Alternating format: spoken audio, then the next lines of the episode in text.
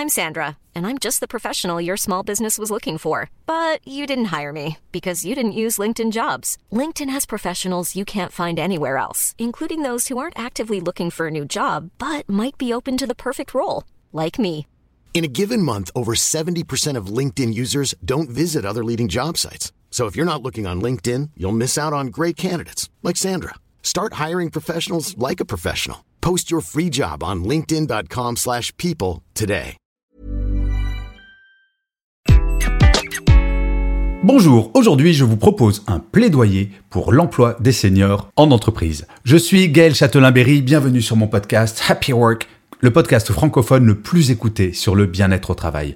Happy Work, c'est une quotidienne, donc n'hésitez surtout pas à vous abonner sur votre plateforme préférée. C'est comme cela que Happy Work durera encore très longtemps. Alors, pourquoi parler des seniors? Eh bien, malheureusement, je ne sais pas si vous le savez, mais les seniors sont les plus touchés par le chômage de longue durée, et leur taux d'emploi est parfois assez inquiétant. En moyenne, le taux d'emploi des seniors est de 60,5% en Europe. En France, il est de 55,9%. Les meilleurs, ce sont les Islandais avec un taux d'emploi des seniors de 80,2%, la Belgique 54,5%, et oui, les amis belges sont un petit peu moins bons que les Français, et les Suisses à 72,3%. Alors, le taux d'emploi, il faut bien intégrer le fait qu'il y a des gens qui sont à la retraite plus jeunes du fait de leur métier. Mais c'est un indicateur très intéressant, surtout quand on le compare historiquement. Si l'on prend les chiffres français, où on est au-dessus de 50% aujourd'hui de taux d'emploi des 55-64 ans, en 2003, ce même taux d'emploi n'était que de 37%. Vous voyez, c'est un indicateur à suivre avec beaucoup d'intérêt. Autre chose à savoir sur les seniors, les femmes de 55 à 64 ans sont plus touchées par le chômage que les hommes. 6,1% pour les femmes contre 5,6% pour les hommes. Comme je le disais tout à l'heure, c'est vraiment le chômage de longue durée qui est la problématique. Et en fait, les seniors subissent un certain nombre d'idées préconçues que je souhaiterais ici battre en brèche. J'avais été très choqué il y a quelques semaines par les déclarations du patron du MEDEF, M. Roux Bézieux, qui expliquait à propos de la création d'un indice obligatoire en entreprise pour employer des seniors, il est très opposé à ce type d'indice, qui reprend la mécanique de l'indice d'égalité femmes-hommes en entreprise, et il disait que cet indice était absolument ridicule, car imposer une quantité de seniors dans une entreprise, ce serait ridicule par exemple dans des startups. Supposant par là même qu'un senior, oh bah oui, il ne peut pas travailler dans une startup puisque forcément il n'y a que des jeunes. Alors vous allez voir, ces idées préconçues doivent disparaître, mais ce n'est pas qu'une question d'éthique, ce n'est pas une question que d'être sympathique avec les seniors dont je fais partie, c'est également une question d'intérêt pour les entreprises. Alors, il y a plusieurs idées préconçues. La première, bah, un senior, forcément, il va avoir plus de maladies, donc il va être beaucoup plus absent qu'un junior. J'ai donc intérêt à avoir un junior. Eh bien, figurez-vous que Malakoff Humanis a sorti son baromètre à propos de l'absentéisme. Et il apparaît que ce sont les juniors qui sont beaucoup plus absents que les seniors. Ils ont étudié les arrêts de travail en 2022.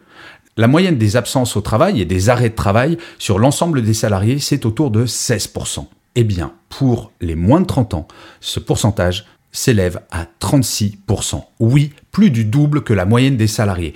Donc cette idée préconçue du senior qui est plus absent, eh bien, ce n'est tout simplement pas vrai. Deuxième idée préconçue, un senior est plus cher qu'un junior. Alors, sur le papier, c'est vrai, on gagne plus d'argent quand on a de l'expérience que quand on n'en a pas. Mais si vous cumulez plusieurs choses, un, l'absentéisme, oui, on est payé d'une certaine manière à rien faire. Et cela, j'en ai parlé sur le point précédent. Mais surtout, la productivité. Et oui, l'expérience fait que l'on travaille plus vite, que l'on est plus productif. Cela est totalement logique. Et donc, il ne faut pas regarder le salaire en tant que tel, mais ce qui va être produit pour le salaire il faudrait à un moment cesser de juste comparer le salaire en se disant ça va être moins cher comme l'ont fait certains dirigeants en licenciant vraiment en masse des seniors en se disant pas bah, comme ça mon résultat d'exploitation va être meilleur. Oui, mais c'est un calcul court terme parce que certes d'un point de vue comptable ça va être beaucoup plus rentable, mais d'un point de vue productivité derrière ça va être une catastrophe. Et la troisième idée préconçue, eh bien je vais reprendre ce que disait monsieur Roux Bézieux, le patron du MEDEF, cette idée préconçue comme quoi bah, un vieux, ça doit travailler dans une entreprise de vieux, ça ne peut pas travailler dans une start-up par exemple. Eh bien, figurez-vous qu'il y a eu un article et une étude faite par la Harvard Business Review, donc qui est quand même pas totalement ridicule, qui a fait la moyenne d'âge des dirigeants et fondateurs des startups qui connaissent le plus de succès. Accrochez-vous à votre fauteuil, vous allez voir, c'est assez étonnant. C'est une étude qui a eu lieu aux États-Unis et qui a montré que si l'on prend les 0,1% des startups qui ont le plus de succès, eh bien la moyenne d'âge des fondateurs est de 45 ans. Eh bien oui, le fantasme de Zuckerberg ou de Bill Gates, qui à 20 ans décident de créer leur entreprise dans leur garage, bien sûr, ces expériences existent, mais c'est une écrasante minorité. Ce sont les plus de 45 ans qui vont avoir les startups qui ont le plus de succès. Par ailleurs, supposer qu'un senior ne peut pas travailler dans une startup, pardon, mais quand on fait de la comptabilité ou qu'on est à l'accueil ou qu'on fait du marketing ou ce genre de choses, mais à quel âge, à un moment, nos neurones sont complètement dégradés pour faire qu'on ne peut pas travailler dans telle ou telle entreprise? Il faut changer notre regard sur les seniors, car certes, nous avons plus de cheveux blancs, mais nous avons de l'expérience. Par ailleurs, dernier chiffre assez rigolo, une étude qui date de 2018 a montré qu'une entreprise qui est créée par quelqu'un qui a 60 ans a trois fois plus de chances de succès qu'une entreprise créée par quelqu'un de plus jeune. Donc vous le voyez, changeons notre regard sur les seniors. Non, nous ne sommes pas au bord de la retraite. Non, nous ne sommes plus bons à rien. Et très franchement, en ces temps de grande démission, quand j'entends des dirigeants se plaindre d'avoir du mal à recruter, peut-être qu'il faudrait ouvrir ses chakras et arrêter de se dire, bah tiens, j'ouvre un poste, il me faut tel diplôme, il me faut quelqu'un de tel âge, donc si possible jeune, sous-entendu, et surtout quelqu'un qui a 5 ans d'expérience dans le même poste que celui que je propose. Ouvrons nos chakras et disons-nous, mais oui, on a une main-d'œuvre incroyable à disposition et qu'il faut arrêter d'être dans un schéma qui nous bloque depuis des années. Nous sommes passés d'un monde où le chômage de masse était la règle à un monde où effectivement il est compliqué de recruter. Mais peut-être, je dis bien Peut-être que certaines entreprises n'ont pas encore changé leur mode de recrutement et ne s'adaptent pas à la réalité. Oui, les seniors sont à disposition et je vous le rappelle, ce sont eux qui sont le plus touchés par le chômage de longue durée. Agissons, car si je devais faire une petite comparaison automobile, les seniors, ce sont un peu les Ferrari du monde du travail. Et oui, ils ont de l'expérience, ils sont productifs, donc ils vont aller plus vite. Donc bien sûr, une Clio, ça coûte moins cher, mais une Ferrari, ça va plus vite.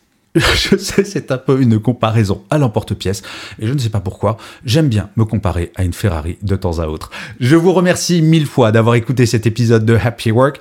N'hésitez surtout pas à mettre des commentaires, à mettre des pouces levés, des étoiles, ça c'est mon Happy Work à moi, et en plus, cela fera en sorte que Happy Work dure encore très longtemps. Je vous dis rendez-vous à demain, et d'ici là, prenez soin de vous. Salut les amis.